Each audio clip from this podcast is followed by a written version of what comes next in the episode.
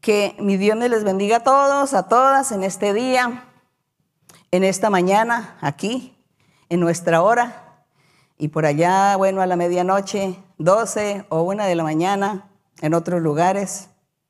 De todas maneras, pues hay muchas personas que a esa hora se quedan para oír, ver y oír la enseñanza. Y todo esto es muy bonito porque Dios se agrada de todo eso que hacemos para Él, para honrarle, para estar siempre dándole gracias a nuestro Dios por todo lo que Él hace por nosotros todos los días de nuestra vida.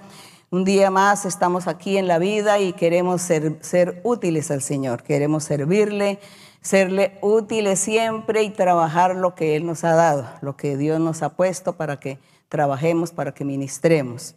Quiera el Señor que podamos nosotros realizar esta obra mientras que duremos aquí en esta tierra, para que un día nosotros lleguemos allá a la presencia del Señor, no con las manos vacías, sino llenos de muchos frutos, de todo aquel trabajo que nosotros nos esforzamos en nuestra vida.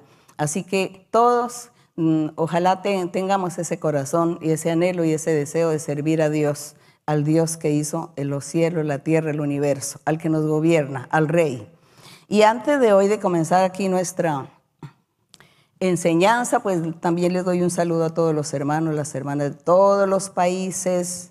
Ya saben que desde la Patagonia, desde arriba del norte, de Alaska, porque en Alaska también hay grupito, la Patagonia también hay grupito, y desde Alaska hasta la Patagonia, los hermanos que se reúnen, que se congregan, que han conocido la palabra del Señor, un saludo para todos, toda Europa, Asia, en África, las islas, ¿no?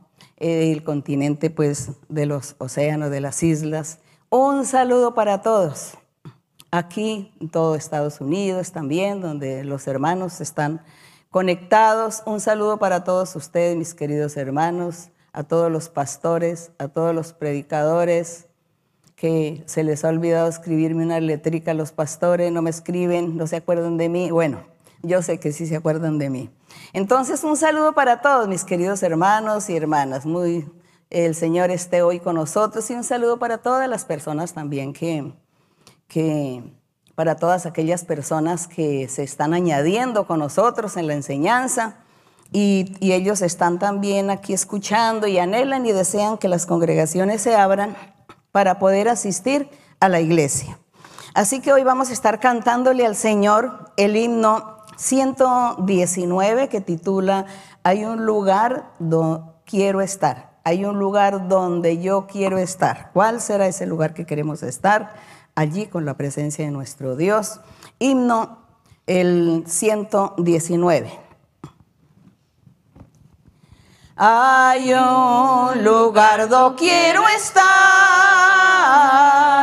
muy cerca de mi redentor.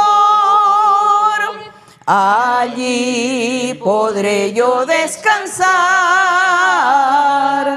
al fiel amparo de su amor, muy cerca de mi redentor.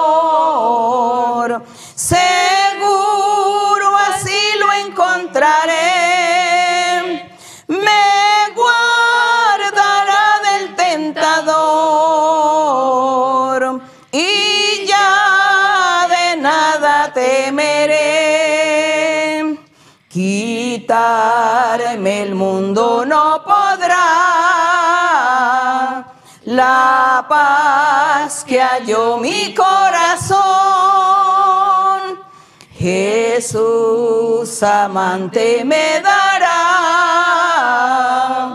la más segura protección muy cerca de mi redentor. Seguro así lo encontraré. Me guardará del tentador y ya de nada temeré. Ni dudas ni temor tendré estando cerca de Jesús. rodeado siempre me veré con los fulgores de su luz,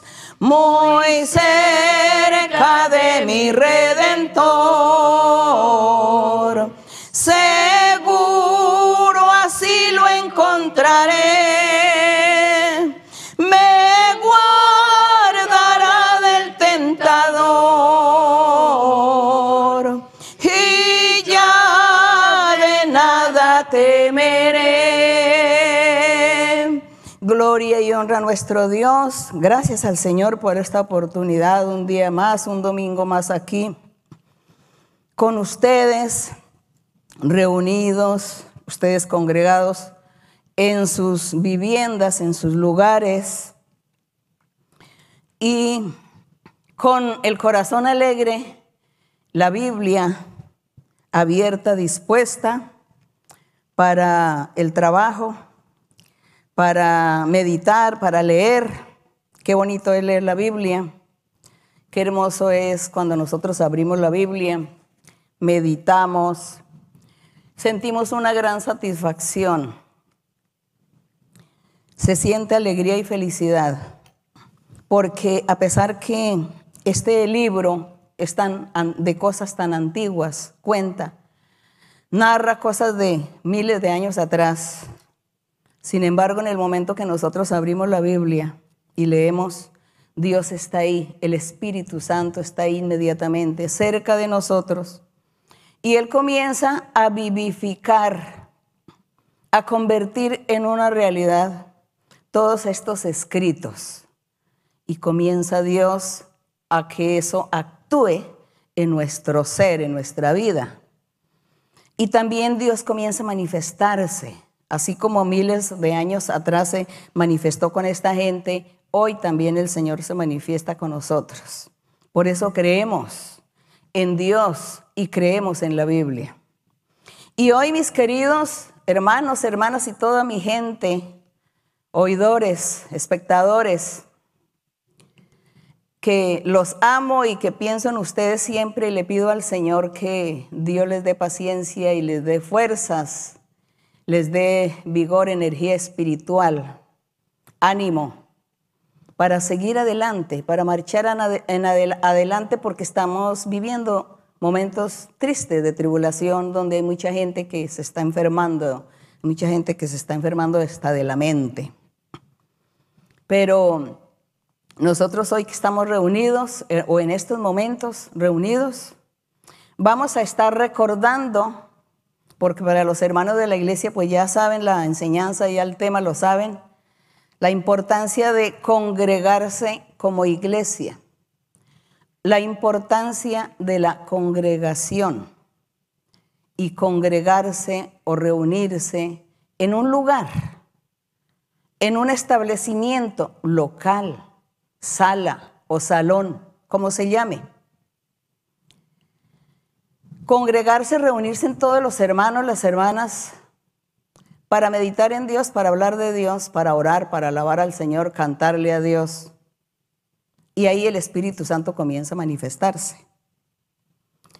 Entonces hoy vamos a recordar esta enseñanza para que cuando Dios permita y el Señor ya quite esta pandemia y Él permita que nos podamos volver a congregar, entonces ya estamos listos, preparados, o estaremos listos y preparados para congregarnos con mucha alegría, porque tenemos que valorar las ordenanzas de Dios, recordarlas y ponerlas en práctica. Hay mucha gente o hay muchas em, iglesias o denominaciones o religiones, bueno, muchos grupos cristianos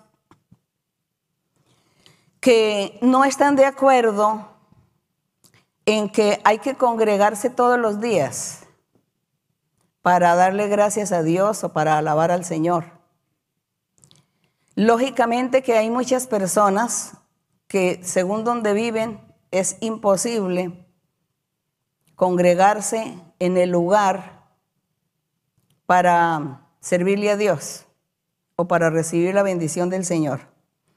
Porque está el tiempo, porque tenemos, por ejemplo, la distancia, los niños, los colegios, las universidades, los que estudian en la tarde, los que estudian, los que trabajan. Bueno, hay de pronto muchos distractores en la vida que impiden que la persona todos los días pueda congregarse. Pero Dios dijo que había que tener las puertas abiertas todos los días para que un día vienen unos, otro día vienen otros, y los que no pueden venir entonces vienen al tercer día, al cuarto día, y los que no pueden venir vienen al quinto día. Hay personas que por su trabajo, su estudio, su ocupación o por la distancia o por el transporte, eh, se reúnen cada ocho días, cada cinco días. Otros por su edad también. Hay personas que no tienen quien los lleve al, templo, al, al lugar, a la iglesia. Nosotros decimos templo físico, el templo sabiendo que hay un templo físico y el espiritual. Bueno, el espiritual sabemos que es el corazón, pero el templo físico, entonces hablemos que hay personas que por su edad no tienen quien los transporte, entonces no pueden ir. Pero de todas maneras las puertas deben estar abiertas, eso lo dijo el Espíritu Santo al principio cuando la iglesia inició, que había que tener las puertas abiertas porque la gente se tenía que congregar. Entonces nosotros hoy vamos a ver esa importancia, esa orden del Señor, para qué es la congregación, para qué sirve congregarse, para qué sirve que Dios siempre está recalcando que hay que congregarnos como iglesia. Entonces vamos a, iniciar, a dar inicio aquí en Levítico 8.3, que ya ustedes más o menos saben. Ya ustedes se imaginen qué es lo que habla Levítico 8 sobre la congregación, nos acordamos de Moisés, nos acordamos de, de, Moisés cuando reunía a toda la congregación, cuando los llevaba al tabernáculo. Recordemos que Dios le dio la orden a Moisés de hacer un tabernáculo fue construido, erigido este tabernáculo, lo colocaron allí en el desierto y, Moisés convocaba a todo el pueblo allí en el tabernáculo. Todos tienen que congregarse porque hay que venir a honrar a Dios, a glorificar, a hacer los sacrificios, a hacer todas estas cosas que había que hacer para honrar a nuestro Dios. Los sacrificios para honrar a Dios, los sacrificios para perdón de pecados. Bueno, para muchas cosas se congregaba el pueblo. Levítico 8.3. En Levítico 8.3 encontramos, em, digamos, esto de la congregación lo encontramos en muchos versos de la Biblia. Yo solamente elijo unos poquitos para que no me vaya a dar tanto tiempo porque hablo mucho y entonces se me va el tiempo, pues yo soy feliz, pero de pronto algunos de ustedes se van a cansar y, van a decir que no, que enseñanza tan, tan, tan extensa, tan larga. No. Entonces en Levítico 8.3 dice, dice que Dios le habló a Moisés y le dijo que, que tomara a Aarón, a sus hijos, y los vistiera y que llevaran un becerro para hacer una expiación allí al tabernáculo, que llevara panes sin levadura. Y el 3 dice, reúne toda la congregación a la puerta del tabernáculo de reunión. Le dijo el Señor que lo reuniera a toda la congregación, a toda la gente, a todo el pueblo, allá en en la puerta del tabernáculo que se llamaba el atrio.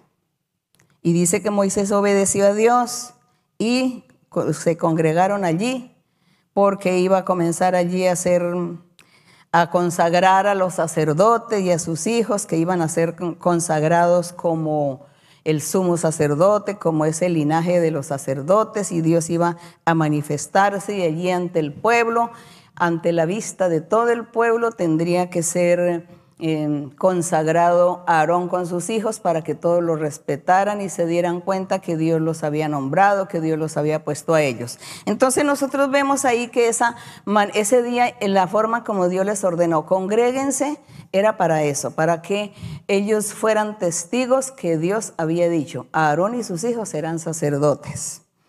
Y así entonces hicieron todos los sacrificios y los rituales necesarios. Entonces, Allí había un motivo y el pueblo tenía que congregarse. Pero como les decía, en, varios, en todos los libros de Moisés, eh, habla sobre la congregación que Moisés siempre reunía al pueblo allí para adorar a Dios, para alabar a Dios, para pedirle perdón a Dios cuando el Señor se enojaba. Entonces todos tenían que ir allí a reunirse en el atrio, congregarse y clamarle a Dios misericordia. Eso se hacía físicamente en ese tiempo. Seguimos con salmos, pasemos a los salmos para ver la importancia o para qué es que sirve congregarse. Ya estamos dando inicio de para qué servía congregarse, porque era que Dios quería que había que congregarse, que cada uno no podía estar en su casa buscando a Dios, orando a Dios, cada uno en su casa. Sí, Dios los escucha, Dios ve, Dios bendice pero, pero Él se agrada también más cuando toda la gente se congregan, se congregan en uno para glorificar al Señor. Eso es más agradable al Señor. Salmo 22, 22. estaremos leyendo aquí donde este Salmo 22, 22 que dice, está aquí alabando el, el rey David en su Salmo, él inspirado por el Espíritu Santo comienza a cantar y a profetizar este Salmo 22. Y en esta profecía habla y menciona es al Señor Jesucristo y sus sufrimientos cuando Él sufrió como ser humano aquí en la tierra. Así que en el verso 22 dice el Señor, el Señor Jesús, por la boca, o el Señor Jesucristo, o el Mesías, por la boca de David con este cántico, le dice en el verso 19, mas tú Jehová no te alejes, fortaleza mía, apresúrate a socorrerme, porque el Señor sí sufrió mucho cuando estuvo en la tierra, fue perseguido. El diablo lo persiguió mucho usando los soldados, usando los gobiernos, usando a, a sus mismos hermanos judíos, usando sacerdotes, fariseos, todos ellos los usó el diablo para irse en contra del Señor. El Señor estaba sufriendo porque él estaba comportándose como ser humano y sentía el dolor. Por eso dice, mas tú Jehová, no te alejes, fortaleza mía, apresúrate a socorrerme, libra de la espada mi alma, del poder del perro, líbrame, libra mi vida. Sálvame de la boca del león, que pues eso era el diablo. Líbrame de los cuernos de los búfalos, que eran estos personajes que estaban allá en contra del Señor. Y el 22 les dice, anunciaré tu nombre a mis hermanos.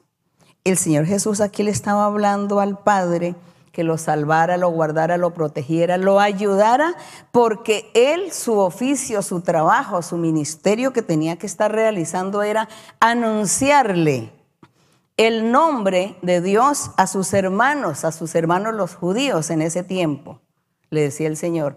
Pero como el Señor sabía de que ellos no iban a creer, en aquel tiempo no creyeron en el Señor, lo desecharon, el Señor entonces estaba mirando otros hermanos, otros que estaban lejos, los gentiles, que ellos se iban a convertir y también serían hermanos del Señor en la carne.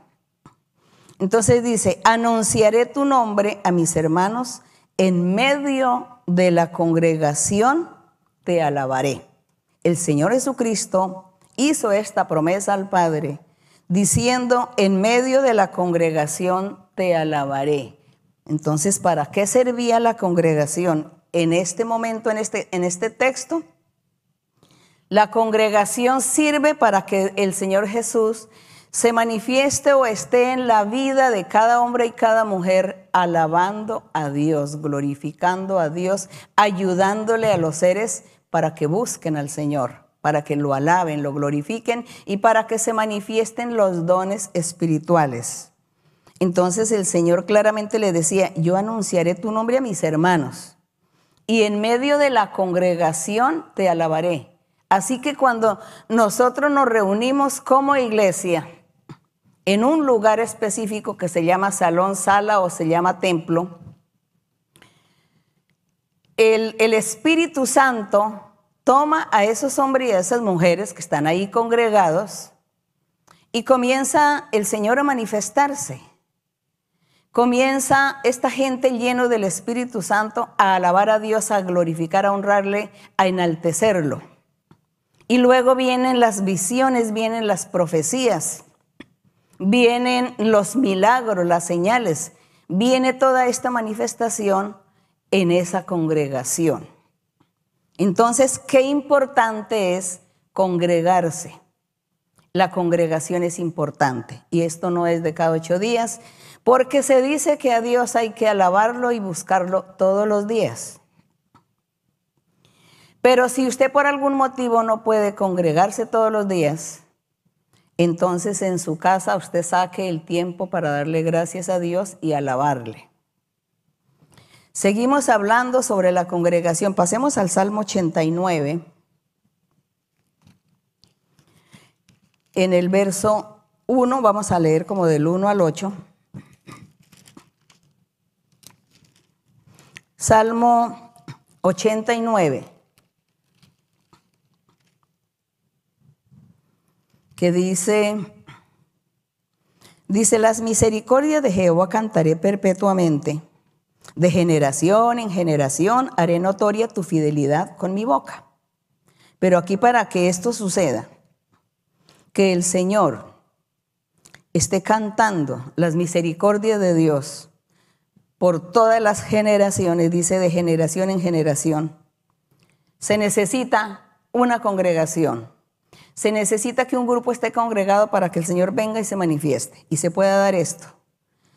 De generación en generación haré notoria tu fidelidad con mi boca, porque dije, para siempre será edificada misericordia. En los cielos mismos afirmarás tu verdad.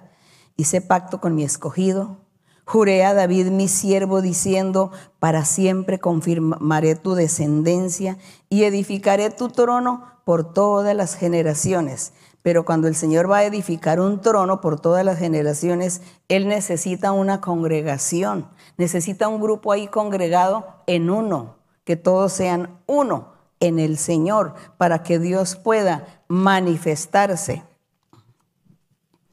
Y dice, celebrarán los cielos tus maravillas, oh Jehová, tu verdad también en la congregación de los santos.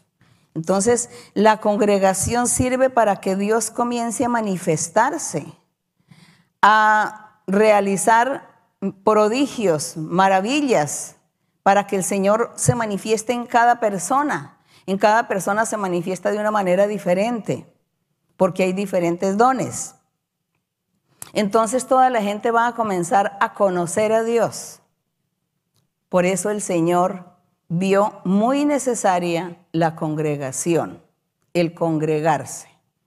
No es de los domingos. Los que piensan que solamente es necesario congregarse el día domingo, pues nunca van a recibir ninguna bendición espiritual, nunca van a tener dones espirituales, nunca van a tener la manifestación de Dios en sus vidas. Porque piensan que solamente con un día a la semana que se van a congregar es suficiente. No, todos los días nosotros tenemos que tener comunión con Dios. Y la congregación es muy importante, excepto los que no pueden. Y aquí en el verso 6 dice, porque ¿quién en los cielos se igualará a Jehová. ¿Quién será semejante a Jehová entre los hijos de los potentados? Dice nadie. Dios es temible en la gran congregación de los santos. Dice que Dios es temible, Dios es alabado. Temible significa es alabado, loado, adorado el Señor, ensalzado el Señor. Eso es lo que dice Dios es temible en la gran congregación de los santos. Es que todos los santos, los creyentes en el Señor, los que siguen y practican los mandamientos del Señor y siguen ese evangelio del Señor Jesucristo, dice que ellos adorarán, lo harán, alabarán al Señor, honrarán al Señor, le cantarán. Entonces, por eso dice Dios temible. No estamos hablando de que hay que tenerle miedo, no. Temible es de temer, que es amar, alabar, bendecir y adorar a nuestro Dios. Temed a Dios, alabad a Dios, significa esa palabra. Entonces dice, en la gran congregación de los santos, y es formidable sobre todos cuantos están alrededor de él. Entonces, para estar alrededor de nuestro Dios, ¿qué se necesita? Congregarse, hay que congregarse. Oh Jehová, Dios de los ejércitos, ¿quién como tú? Poderoso eres Jehová y tu fidelidad te rodea. Es eso, tu fidelidad te rodea. Dice, ¿quién como tú? Tú eres poderoso. Así que en la congregación de los santos te manifiestas. Hay que congregarse para que venga tu manifestación, venga tu Espíritu Santo y tus dones maravillosos a cada hombre y a cada mujer. Qué importante, importante es congregarse. Salmo 107. En el Salmo 107, del verso 3, leemos el verso 3 y el, y el 32. Y el verso 3 dice,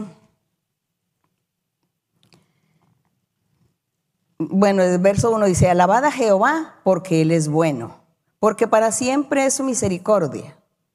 Díganlo los redimidos de Jehová, los que ha redimido del poder del enemigo, y los ha congregado de las tierras del oriente, del occidente, del norte, del sur.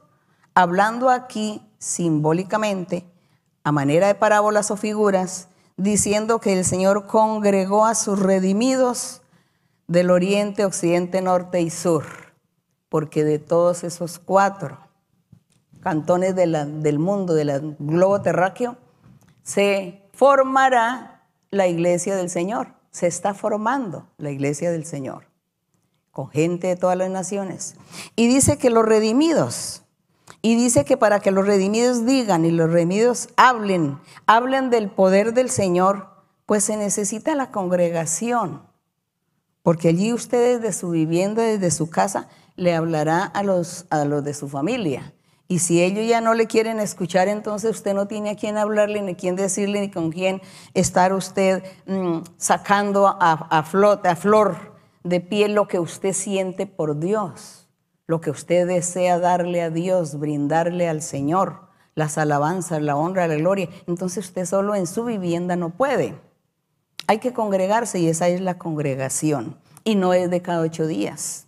Seguimos, en el verso 32 dice, Dice que Dios, dice el 32, dice, exáltenlo en la congregación. Bueno, el 31, alaben la misericordia de Jehová y sus maravillas para con los hijos de los hombres.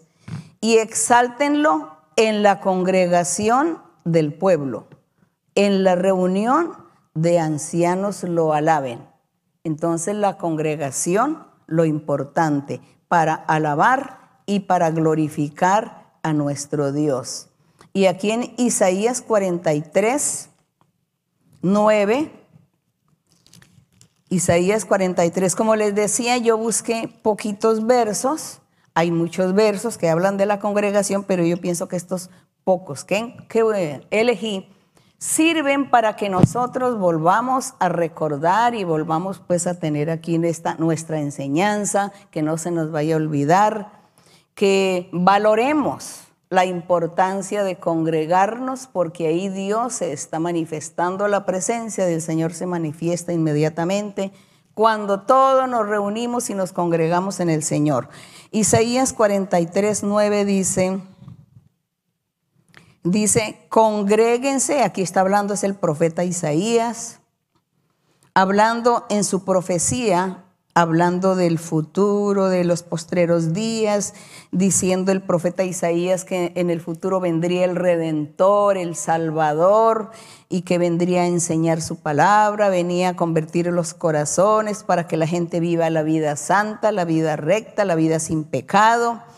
Y así estaba él profetizando en este capítulo 43. Y ya en el verso 9 dice, congréguense a una todas las naciones, porque aquí está incluyendo a los gentiles, que no solamente la salvación era de los judíos, sino que también los gentiles estarían participando de esta salvación, de este evangelio. Y el Señor decía, congréguense en uno solo, todas las naciones, júntense todos los pueblos.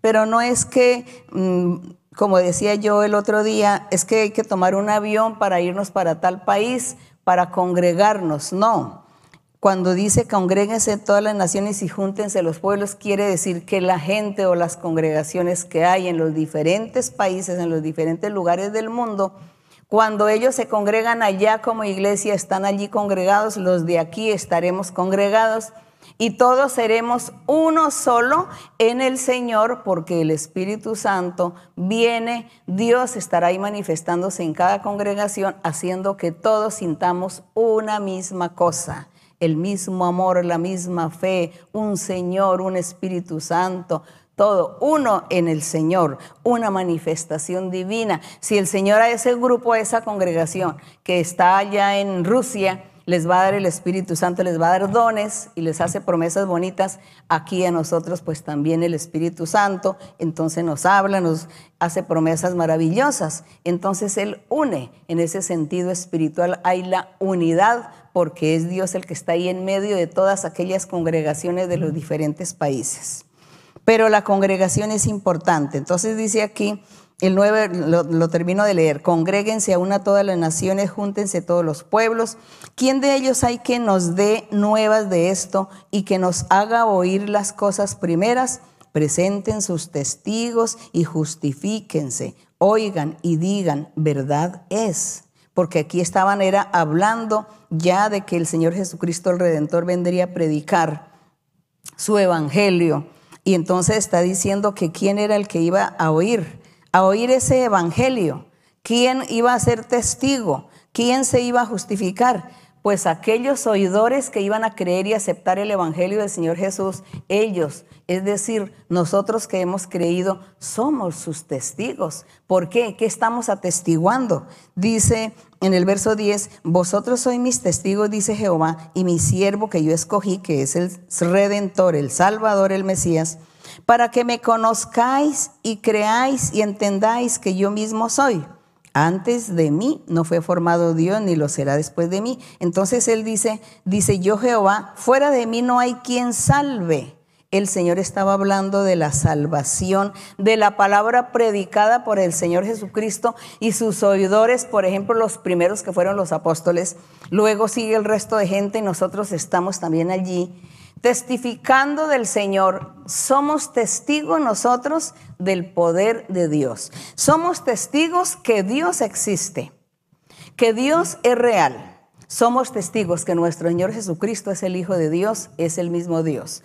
Que Él vino a la tierra, que se volvió ser humano para manifestarse por un tiempo con los seres humanos, porque así Dios lo quiso, pero que Él es Dios y que nosotros somos testigos que hemos visto sus maravillas, hemos visto las señales, los prodigios, los milagros que Dios ha hecho. Dios ha hecho muchas sanidades, diversas enfermedades, ha sanado, ha libertado. El Señor ha, resucitado aún muertos, personas que ya han muerto y las ha resucitado. Somos testigos de ello.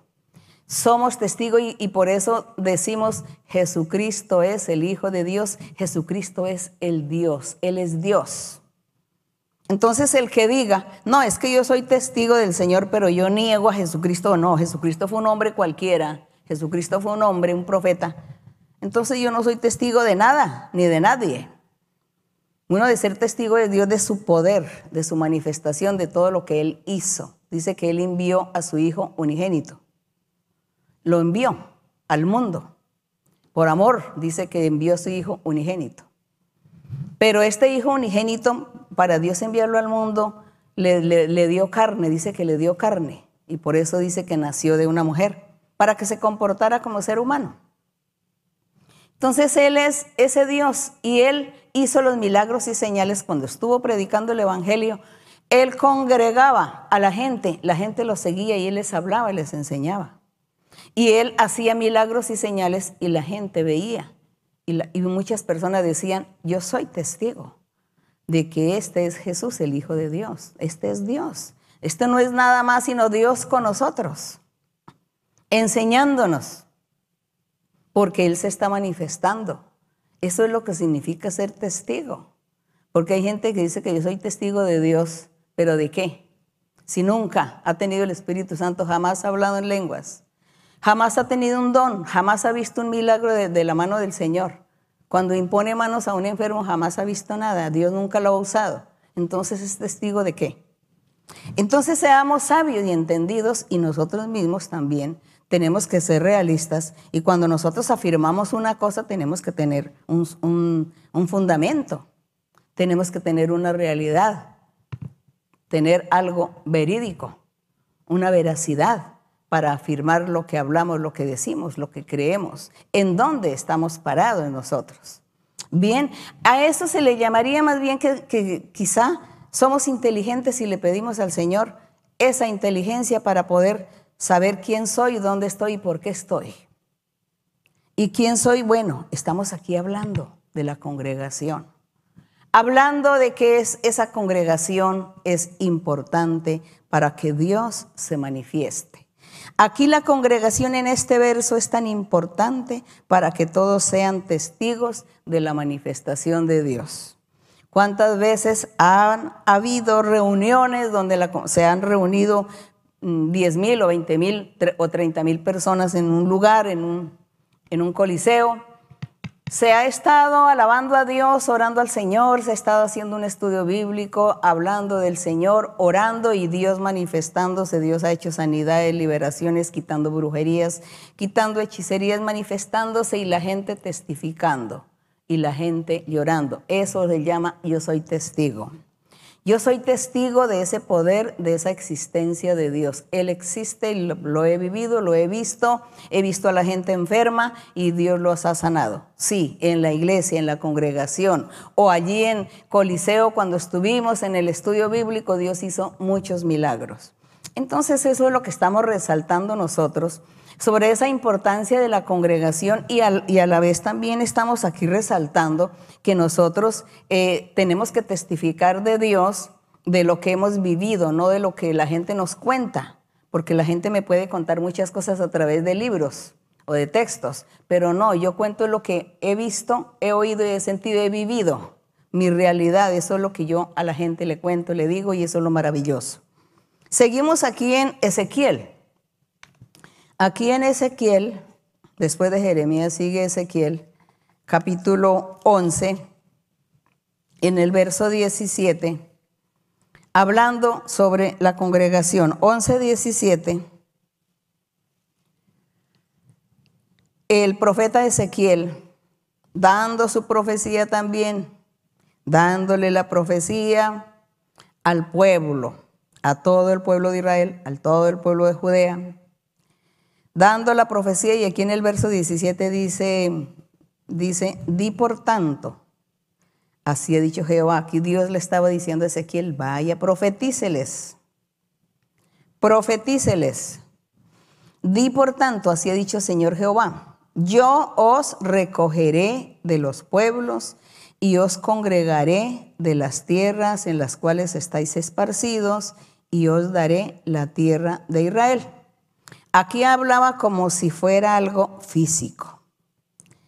Y dice, y volverán y quitarán de ellas sus idolatrías y las abominaciones. Y les voy a dar un corazón nuevo, un espíritu nuevo pondré. Así que este es el oficio del Evangelio de nuestro Señor Jesucristo. El que hizo esto fue el Señor Jesucristo. Lo hizo, lo hace y lo hará porque Él es el mismo ayer, hoy y, por los siglos. Entonces, hizo estas cosas en su tiempo cuando Él estuvo predicando, hizo todo eso el Señor y luego dejó a sus emisarios, a, sus apóstoles y a todo su resto de gente que les dijo, evangelicen a todo el mundo, en todo el mundo hablen de este evangelio.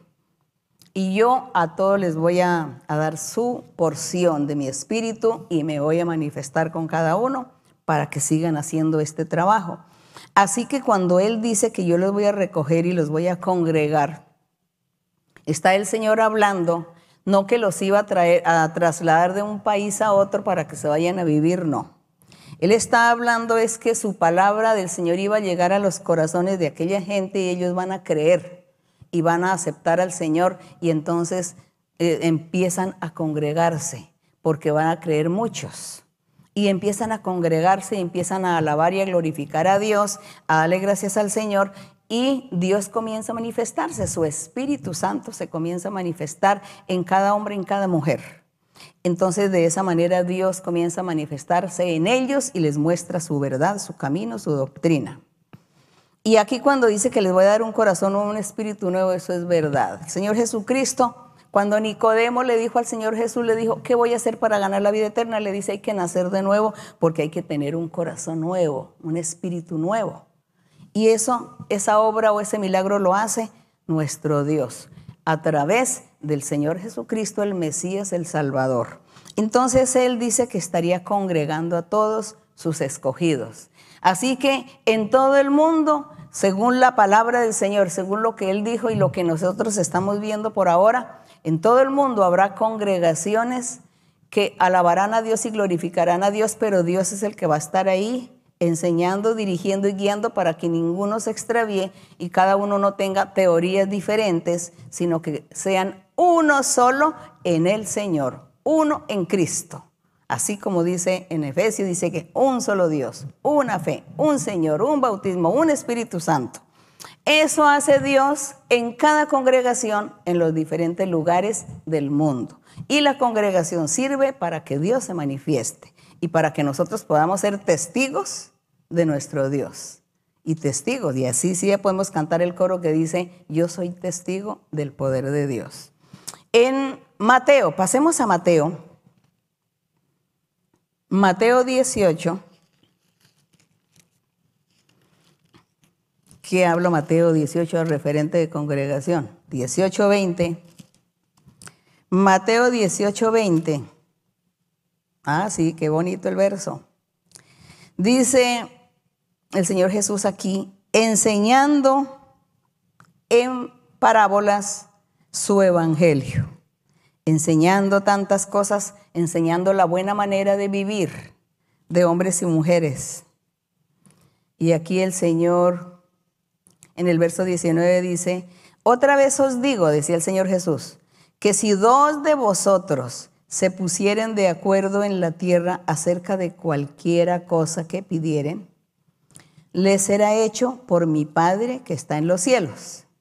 Porque donde están dos o tres congregados en mi nombre, allí estoy yo en medio de ellos.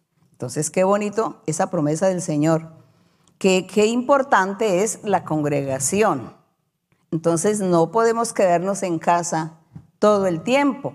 No podemos en mi casa orar y buscar a Dios independientemente. Tenemos que estar congregados para que Dios se manifieste. Una vez una, una, hermana me decía, no solamente una, varias personas me decían, no he podido ir a la iglesia porque, eh, bueno, hemos estado enfermos y ha sido difícil, pero en la casa oramos, buscamos al Señor, leemos la Biblia, cantamos, pero no es lo mismo.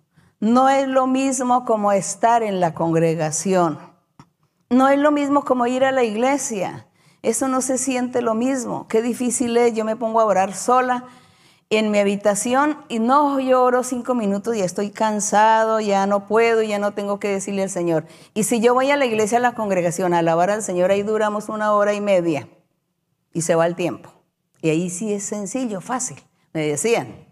Seguramente tienen razón, seguro tienen razón, porque el Señor dijo, pues hay que congregarse. Qué importante es la congregación. En casa se ora al Señor y se le da gracias porque usted no puede ir a la congregación por algún motivo, no puede, entonces le da gracias al Señor. Pero queda ese faltante. Qué bonito es la congregación. Allí está reunidos porque el, Espíritu Santo, el Señor, inmediatamente comienza a manifestarse. Uno siente ese calor del Señor, del Espíritu Santo. Y aquí dice el Señor, así sean dos o tres que se congreguen, yo voy a estar ahí. Qué bonita promesa. Gracias al Señor por su promesa. Hechos, pasemos a Hechos 7. En Hechos capítulo 7, el verso 38.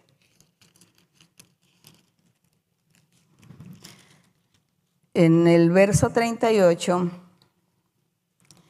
aquí está hablando el, bueno, el apóstol Esteban, está aquí el apóstol Esteban o el evangelista. Él estaba en ese momento en las manos de sus enemigos, lo iban a apedrear.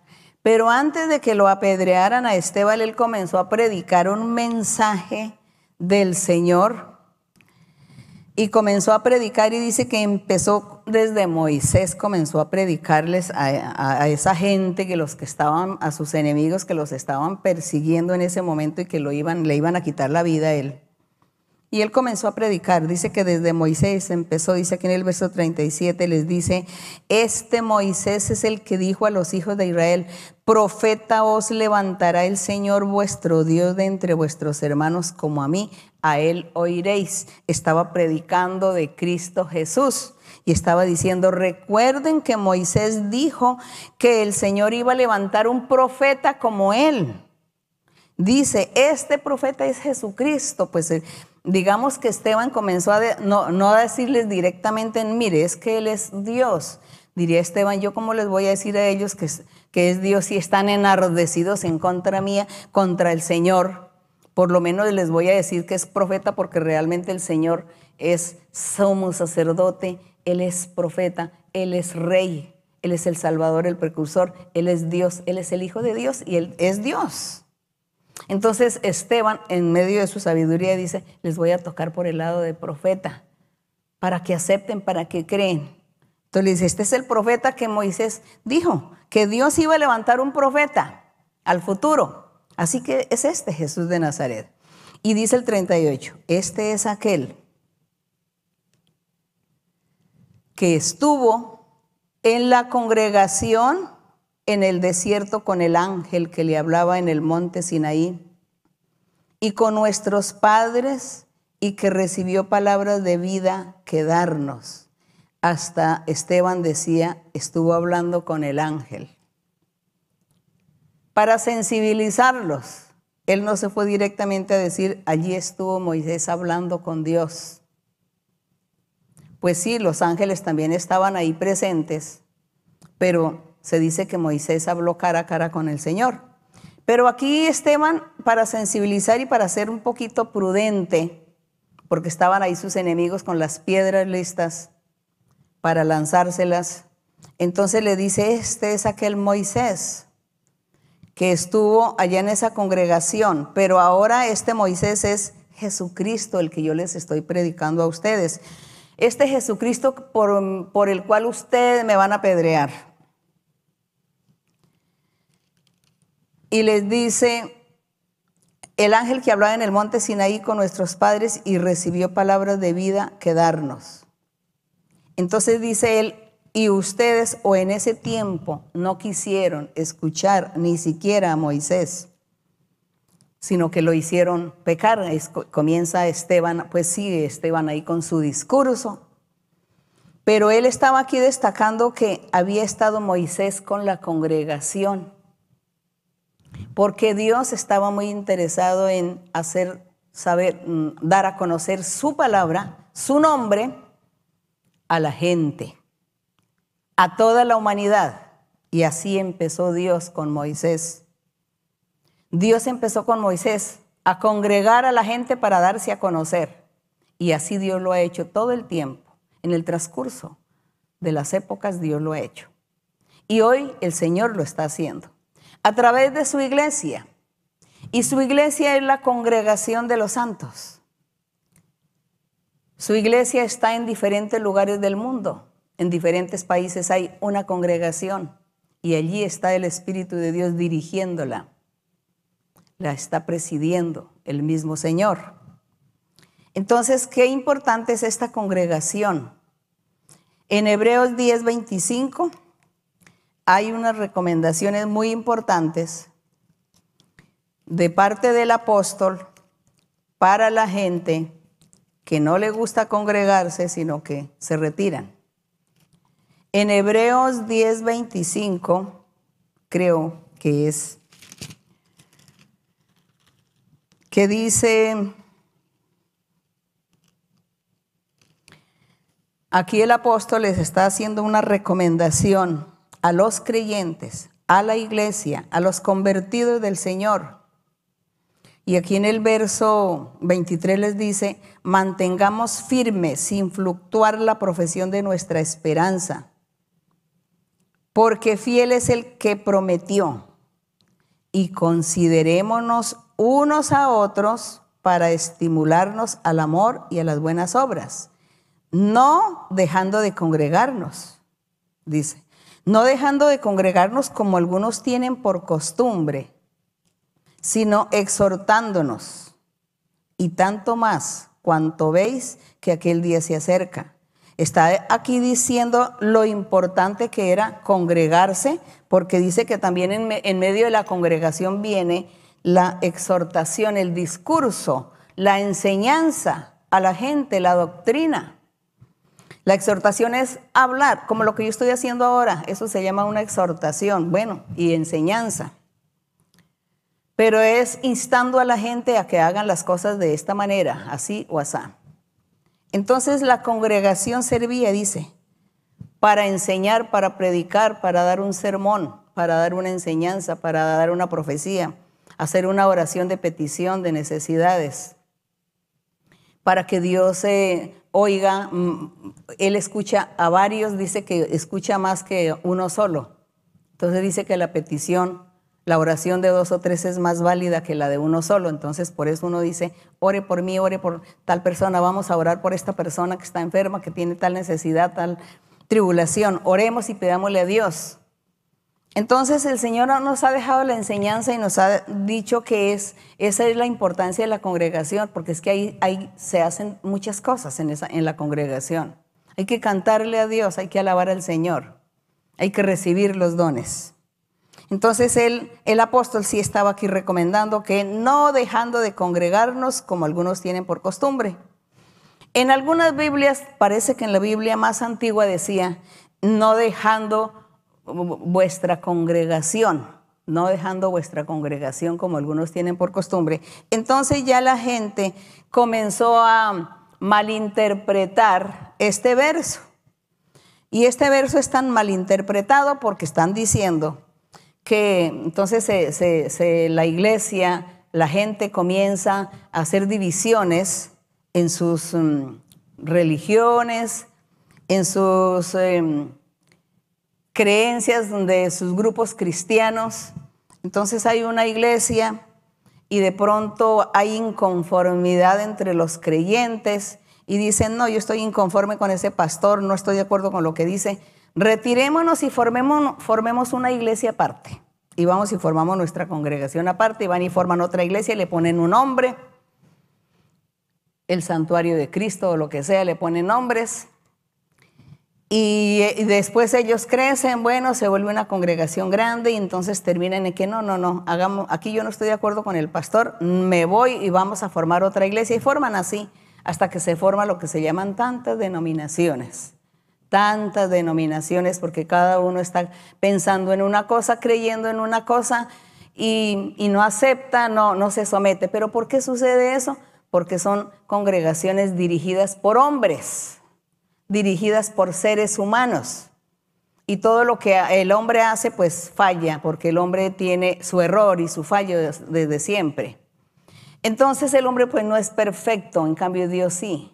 Y cuando Dios dirige una congregación, ahí sí no hay errores, no hay fallos, ahí sí la gente no está con el cuento de que voy a hacer una división, voy a formar mi iglesia aparte allí. Porque no, pues como yo ya tengo el don de profecía y yo ya tengo el don de imponer manos, entonces yo me voy. Me voy para otro lugar y formo mi iglesia. Y como yo ya profetizo, pues formo mi iglesia.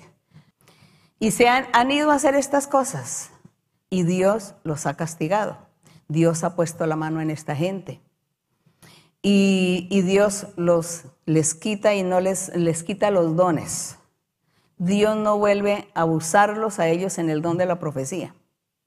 Comienzan ellos a tener ya son espíritus de error y por lo tanto no tienen crecimiento, no avanzan, así que así que estas personas les ha tocado regresar nuevamente a la congregación pidiendo perdón. Habrá uno que se quedó allá por orgullo y por no sentirse humillado y por orgullo de venir a la iglesia a pedir perdón, se quedó allá en su sitio donde quiso formar su iglesia independiente. Pues ahí lleva ya 20 años o más y ahí todavía siguen los mismos 10, donde Dios les da a entender que Él no está respaldando. Porque es Dios el que dirige, el que gobierna y el que guía a una congregación, a la iglesia del Señor, la iglesia de nuestro Señor Jesucristo. El verdadero evangelio del Señor tiene que ser dirigido por Dios, por el Espíritu Santo. Y el Espíritu Santo es el que va a gobernar a esta gente y los va a someter y va a permitir que la gente esté, que la gente esté respetando y valorando a nuestro Dios y que esto no es un juego, porque por eso es que vemos miles de religiones o muchas denominaciones o muchas iglesias que dicen soy cristiano y que la iglesia cristiana mm, tal y la iglesia cristiana y que independiente, pero Dios no está con ellos porque no los está gobernando. El Espíritu Santo no se está ahí manifestando. Entonces estamos nosotros hablando hoy de la importancia de congregarnos como iglesia, pero estamos hablando es donde se predica el Evangelio verdadero del Señor. Y el Evangelio verdadero del Señor es aquel donde el Espíritu de Dios se manifieste donde Dios esté ahí gobernando, porque si Dios no gobierna sino los hombres, pues está, estarán en nada, estaremos en nada si nosotros no somos gobernados o dirigidos por Dios, por el Espíritu Santo. Esa es la señal, esa es la, la señal que nosotros tenemos para saber que estamos andando en el camino que es, en el camino correcto. Pero yo siempre lo he dicho, si sus congregaciones, ustedes que dicen ser cristianos, leen la Biblia, pero el Espíritu Santo no se manifiesta en sus vidas, no hay milagro, no hay señales, no hay ninguna manifestación, no hay ningún poder de Dios, entonces usted piense, diga, estoy en un error, estamos equivocados, algo estamos haciendo mal. Señor, guíanos, muéstranos el camino porque tú no te manifiestas en nosotros. ¿Qué está sucediendo? Si usted lo hace con sinceridad, pues Dios lo va a ubicar y lo va a llevar a la congregación que es. El Señor en la antigua, este, esta obra, esta iglesia, nosotros llevamos 50 años. Cuando Dios me habló a mí por primera vez, y el Señor me hablaba y me decía, yo me voy a encargar de llevar a la gente y los voy a congregar en este sitio. Me decía, sigan congregando, si éramos cuatro personas que estábamos orando, y decía el Espíritu Santo, síganse congregando ahí sigan, que yo voy a traer a toda la gente, yo voy a traerlos, de dos en dos vendrán. Y así el Señor lo ha hecho y hasta el día de hoy, después de 50 años, realmente fue Dios el que habló, porque hemos visto cumplidas esas promesas. Y dijo él, la iglesia será muy grande en todo el mundo, en Colombia y en todo el mundo será la iglesia muy grande y yo me voy a encargar de llevar a la gente, de convertir a la gente yo congregaré a todas las personas. Y así ha sucedido, éramos cuatro personas y al día de hoy pues ya hay 1.100, 1.200 iglesias en todo el mundo, en más de 60 países. Entonces se cumplió lo que Dios dijo en aquella época. Si Dios no hubiese hablado, si no hubiese hablado el ser humano, pues no se hubiera cumplido. Pero vemos que Dios fue el que habló, el Espíritu Santo, por eso yo soy testigo. Por eso yo soy un testigo del Señor verdadero testigo del Señor, oír su voz, oír su palabra y ver el cumplimiento hoy, eso es realmente ser un testigo. Entonces estamos en la congregación del Señor. Y el Señor hasta el día de 50 años, no puede haber otro lugar que diga, no, es que esta iglesia salió de allá, de esa iglesia allá, de esa congregación de iglesia de Dios ministerial. No pueden decir eso porque Dios quita el respaldo porque Dios no aprueba ni aplaude la necedad o los caprichos de la gente. Él lo que quiere es que una persona tenga un corazón sincero, le busque, le ame y ah, cumpla sus mandamientos, viva una vida santa y recta. Eso es lo que Dios quiere, eso es lo que Dios mm, respalda, apoya. Entonces Dios no va a ir a apoyar los caprichos de la gente. Así que ninguna iglesia prosperará, ninguno progresará Gente se habrá salido y personas se salen y ya, suficiente, se van. Pero de formar denominaciones, iglesias, eso no existe, porque esta iglesia es respaldada, esta iglesia es dirigida por nuestro Dios. Estamos esperando nosotros darle al Señor más, porque necesitamos que el Señor se manifieste maravillosamente. Entonces, esta es la congregación esa es la congregación y hoy vemos el cumplimiento del Señor. Entonces, hablando de la importancia de la congregación, pero que realmente usted vea que en esa congregación Dios se está manifestando, porque si Dios no se manifiesta, pues está usted perdiendo el tiempo. Estábamos leyendo en Hebreos 10:25, que ya lo leímos, ¿sí? Ahora pasemos a 12. Hebreos 12, 23. 12, 23, y dice que el mismo apóstol está hablando, hablando de nuestro Señor Jesucristo, su grandeza, su poder de Él, la persona, la importancia de nuestro Señor Jesucristo. Y dice él aquí en el verso 21, dice que el mismo Moisés cuando estuvo allí en Sinaí hablando con Dios, y dice que él decía, yo estoy espantado, estoy temblando de ver y sentir la presencia de Dios, y que el pueblo no era capaz de mirar el rostro de Moisés por el resplandor que Dios le había dado a Moisés. Dice que el pueblo no era capaz. Entonces dice aquí el apóstol, si esas experiencias espirituales las vivió Moisés, entonces, con mayor razón, ¿cómo no vamos a vivir hoy nosotros las experiencias con nuestro Señor Jesucristo, que es el mismo Dios, es nuestro Salvador? Y dice, y aquí dice, dice, tan terrible era lo que se veía que Moisés dijo, estoy espantado y temblando.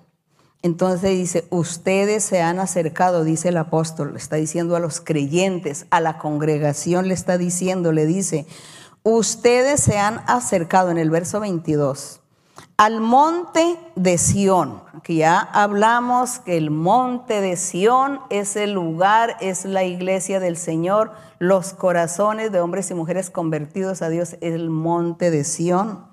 Se han acercado a la ciudad del Dios vivo, la ciudad del Dios vivo, pues la iglesia, corazones de hombres y mujeres que, que, tienen a Dios en su corazón, esa es la iglesia, ese es el monte de Sión, ese es ese monte, esa ciudad del Dios vivo. Y dice, se, se han acercado también a, a la Jerusalén celestial, porque recordemos que hubo la Jerusalén física, pero la Jerusalén física pues ya no, tiene nada que ver, porque el Señor Jesús le dijo a la samaritana, llega el día en que no es aquí en Jerusalén donde se adora a Dios, sino en espíritu. A Dios se adora en espíritu. El corazón del hombre y la mujer que se convierte a Dios es la iglesia, es el tabernáculo, es el templo del Señor. Entonces aquí el apóstol estaba diciendo, ustedes se han acercado a esa Jerusalén celestial, que es la iglesia, se han acercado a la compañía de muchos millares de ángeles, se han acercado en el verso 23 a la congregación de los primogénitos que están inscritos en los cielos. Y también se han acercado a Dios el juez de todos, a los espíritus de los justos hechos perfectos. Se han acercado a Jesús, el mediador del nuevo pacto, y a la sangre rociada que hable mejor que la de Abel. Dice que se han acercado a esa congregación de primogénitos inscritos en los cielos inscritos los primogénitos porque el pueblo antiguo no pudo inscribirse porque falló a Dios, pecaron. Entonces el Señor Jesucristo vino a hacer esa obra maravillosa, a congregar a sus santos para que se conviertan en esos primogénitos, los primeros que eh, serían salvos y estarían allí en la presencia de Dios.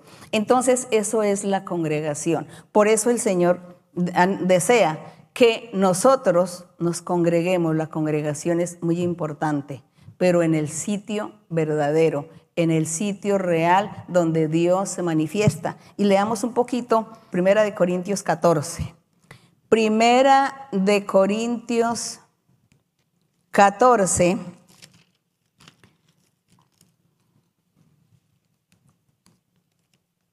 Del verso 19, del verso 19 al 26, vamos a leer rápidamente. sobre la congregación, sobre para qué sirve la congregación, para qué sirve el congregarse, pero también es para algo tan lindo, tan importante. Aquí en, en Corintios 14, el apóstol Pablo está hablando sobre hablar en lenguas y tener los dones espirituales y cómo se reciben, cuándo se reciben el, bautismo con el Espíritu Santo, que es hablar en lenguas, ¿Cómo se recibe? En la congregación, cuando la gente está, la iglesia está reunida, congregada. La gente se reúne como, como iglesia. ¿Cómo reciben los dones espirituales? También en la congregación, pero entonces la persona recibe los dones espirituales, el don de sanidad, por ejemplo, y nunca va a la congregación, sino que está en su casa. Entonces, en su casa, ¿a quién le va a orar? ¿A quién le va a impartir ese don que, Dios le dio? ¿Cómo hace para ganar más, más gente si él está en su casa y no se congrega? Así que en el verso 19 dice, eh, dice Pablo en el 18, yo doy gracias a Dios que hablo en lenguas más que todos vosotros, pero en la iglesia o en la congregación prefiero hablar cinco palabras con mi entendimiento para enseñar también a otros que diez mil palabras en lengua desconocida. Hermanos, no sean niños en el modo de pensar, sino sed niños en la malicia, pero muy maduros en el modo de pensar. En la ley está escrito, en otras lenguas y con otros labios hablaré a este pueblo y ni aún así me oirán, dice el Señor. Eso lo profetizó Isaías en el capítulo 28. Profetizó esto y nadie entendió que el Señor decía, en otras lenguas y con otros labios hablaré a este pueblo y ahí se manifestó el Señor con los dones espirituales, con el bautismo con el Espíritu Santo. Una persona que recibe el bautismo con el Espíritu Santo, la evidencia es que habla otro lenguaje otro dialecto, otras lenguas o idioma. Entonces, esa es la evidencia. Pero alguien dice, he oído a una persona que dice, ah, no, no, no, a mí me enseñaron que yo levanto, que quien quiere, quien quiere aceptar a Jesucristo como el Salvador y yo levanté la mano y el pastor me dijo que yo ya había recibido el Espíritu Santo con el hecho de levantar la mano para aceptar a Cristo. Aceptó a Cristo ahí de boca, y porque lo estaba mirando la familia o las amistades, pero de corazón no. Y además eso ahí no se recibe el Espíritu Santo. El Espíritu Santo se recibe dentro de la congregación y las alabanzas a Dios. Hay que alabar a Dios, hay que orar al Señor, reunirse en la congregación para alabar y glorificar al Señor para que venga el Espíritu Santo, venga, se manifieste y entonces comienza a darle a la gente los unos hablan lengua, los otros profetizan, los otros ven visiones y así Dios les va dando su revelación, sus dones a la gente. Eso es lo que hay que hacer. Y eso es, eso es la, la, verdad, no es solamente que decir que yo levanté la mano y ya tú tienes el Espíritu de Dios. Eso no es así. Dice que la evidencia es hablar en otras lenguas o en, o en otro dialecto no conocido. Eso no lo conocemos. Entonces el apóstol en el verso 22 dice, así que las lenguas son por señal, no a los creyentes, sino a los incrédulos, pero la profecía es una señal para los, para los creyentes la profecía es una señal de parte de Dios para el creyente, para que el creyente sepa, crea y confíe que Dios sí existe, que Dios se manifiesta, está el don de la profecía y le habla a sus creyentes. Por eso es que nosotros tenemos el don de la profecía y nosotros no vamos a ir por allá afuera a los parques, a las plazas, a los centros comerciales, a la plaza comercial, a decirle a la gente, oiga, venga, te profetizo porque yo tengo el don de profecía, venga a ver, te profetizo. Y entonces me voy para todos esos lugares plazoletas donde hay gente, ¿no? A, profetizarles. O me voy para la esquina de la calle o para la, para la orilla de la playa o en algún lugar público y le digo a la gente, mire, venga, te profetizo, a ver, venga, porque yo tengo el don de profecía. No, el don de la profecía es para la congregación, es para la gente que se congrega en la iglesia. Esa es la señal. Entonces, los que anhelan y desean, pues tienen que venir a la congregación para recibir de Dios, para que Dios les hable, les dé. Entonces, ese es el orden.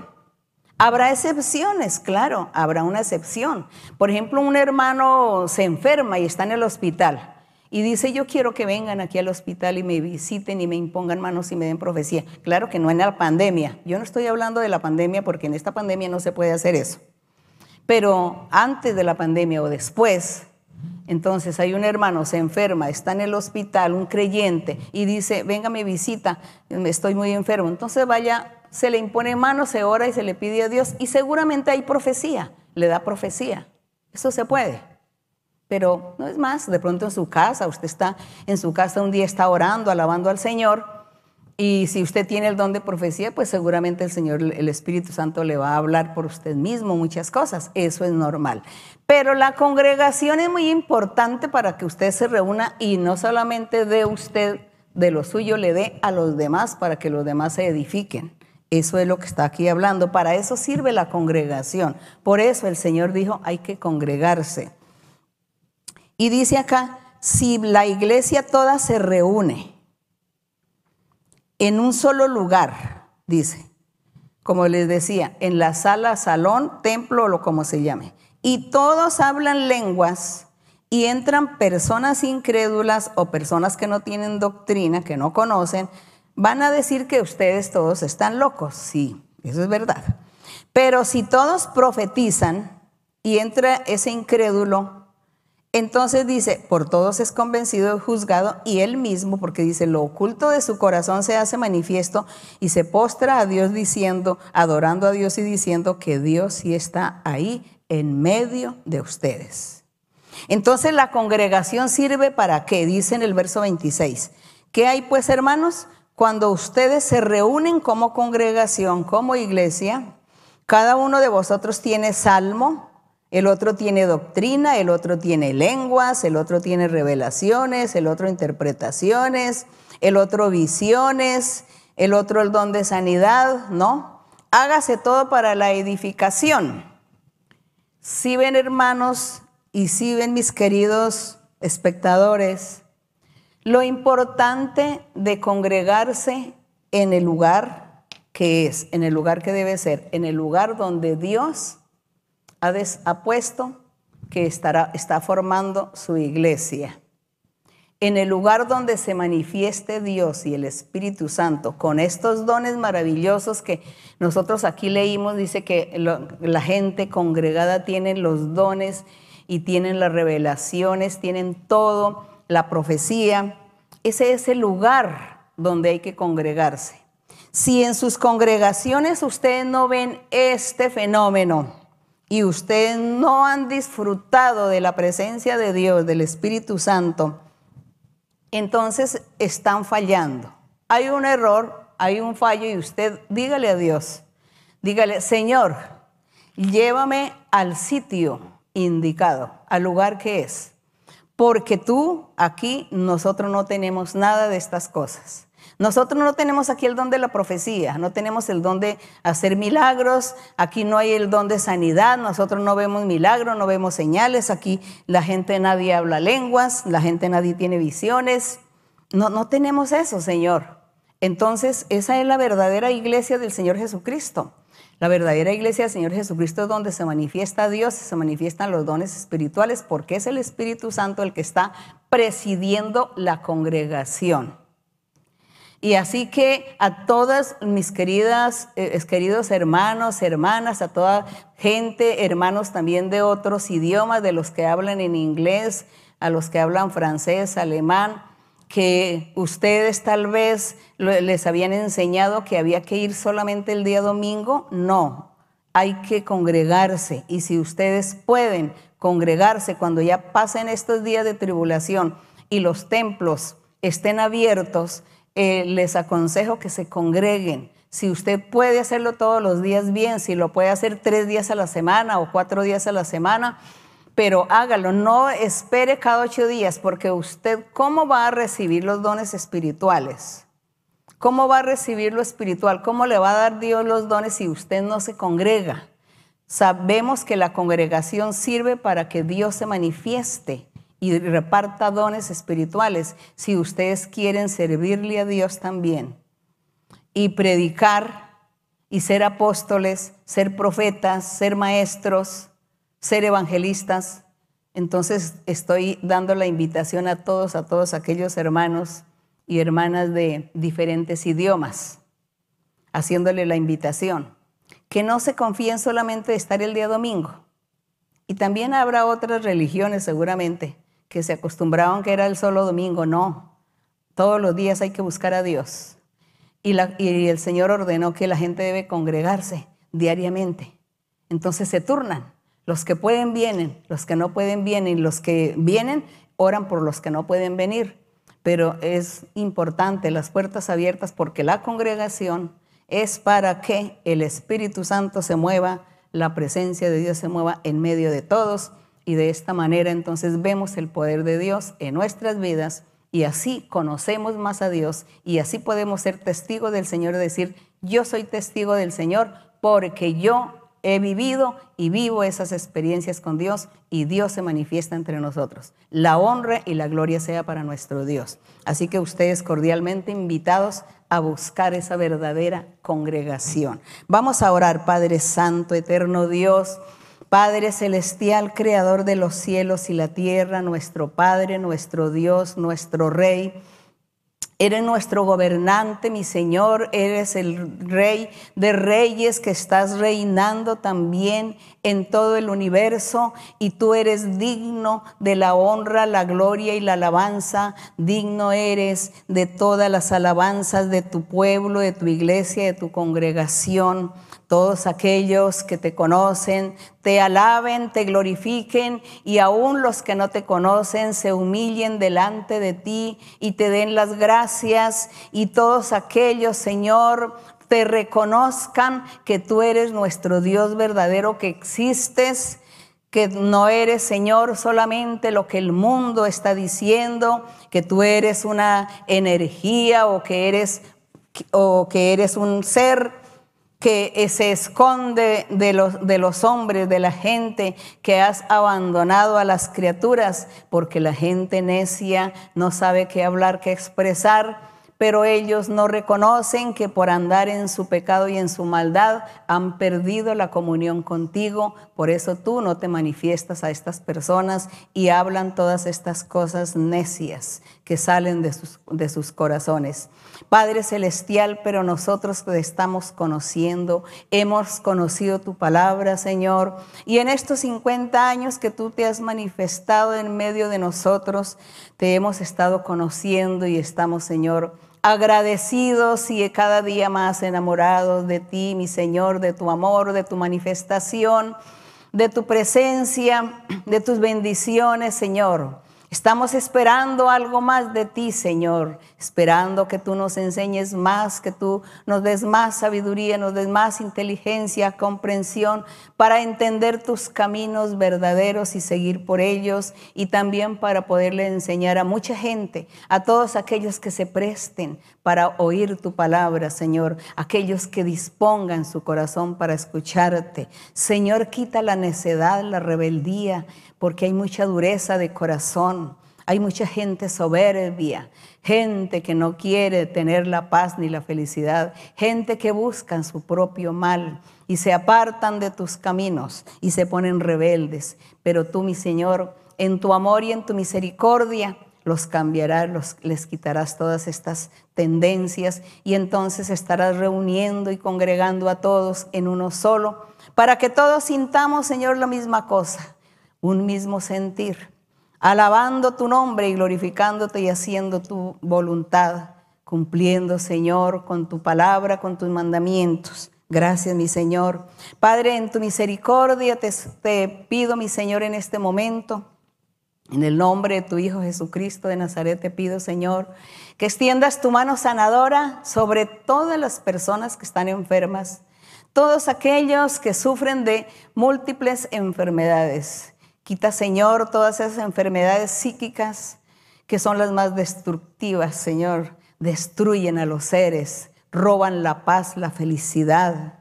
Señor, te pido que tú seas libertando y quitando esas brujerías, hechicerías, maldiciones, quitando todo este mal, Señor. Liberta y sana también enfermedades físicas del cuerpo sanando, Señor mío, desde la corona hasta los pies, a todo aquel que anda en diversas enfermedades, que tienen enfermedades incurables y que ellos te piden a ti, te claman, Señor. Escucha la oración, escucha los lamentos, mi Señor. Si ellos no son dignos, porque si no viven la vida recta delante de ti, por tu misericordia te pedimos, mi Señor, que por tu amor y tu misericordia tú seas sanando, limpiando y libertando a cada uno, mi Señor. No mirando sus errores, sus faltas, sus pecados, Señor. Ten misericordia, bendito Dios, y dale la oportunidad para que ellos un día cambien, se arrepientan y te reconozcan como ese verdadero Dios. Gracias, mi Señor, por oír nuestra oración. Gracias por estamos delante de tu presencia, Señor. Gracias porque tú nos escuchas, porque tú estás cerca de todos nosotros. Bendice a todas las personas de todas las edades, mi Señor. Liberta y limpia a cada uno. Dales gozo en su corazón, Señor. Gracias, Padre Santo, en el nombre glorioso de Cristo Jesús. Gloria al Todopoderoso para siempre. Amén. Bendito el nombre del Señor. Vamos a estar cantando el coro 8. El coro número 8 que dice, en la iglesia de Dios se siente gozo y eso es verdad, porque cuando el Espíritu de Dios está ahí manifestándose en la congregación, pues nosotros sentimos mucha alegría y mucho gozo. En la iglesia de Dios se siente gozo. En la iglesia de Dios se siente gozo. Porque Cristo mora aquí, porque Cristo mora aquí. En la iglesia de Dios se siente gozo. Da libertad al Señor, da libertad al Señor y verás cómo también tú sientes gozo. Da libertad al Señor, da libertad al Señor y verás cómo también tú sientes gozo. En la iglesia de Dios se siente gozo. En la iglesia de Dios se siente gozo. Porque Cristo mora aquí. Porque Cristo mora aquí. En la iglesia de Dios se siente gozo. Da libertad al Señor, da libertad al Señor y verás cómo también tú sientes gozo. Da libertad al Señor, da libertad al Señor y verás cómo también tú sientes gozo. Gloria a mi Señor, gracias a mi Señor. Muchas gracias, que el Señor me les bendiga, que mi Dios me les bendiga, el Señor los va a bendecir grandemente. Gracias, los amo con todo mi corazón. Muchos besos para todos ustedes. Dios les bendiga.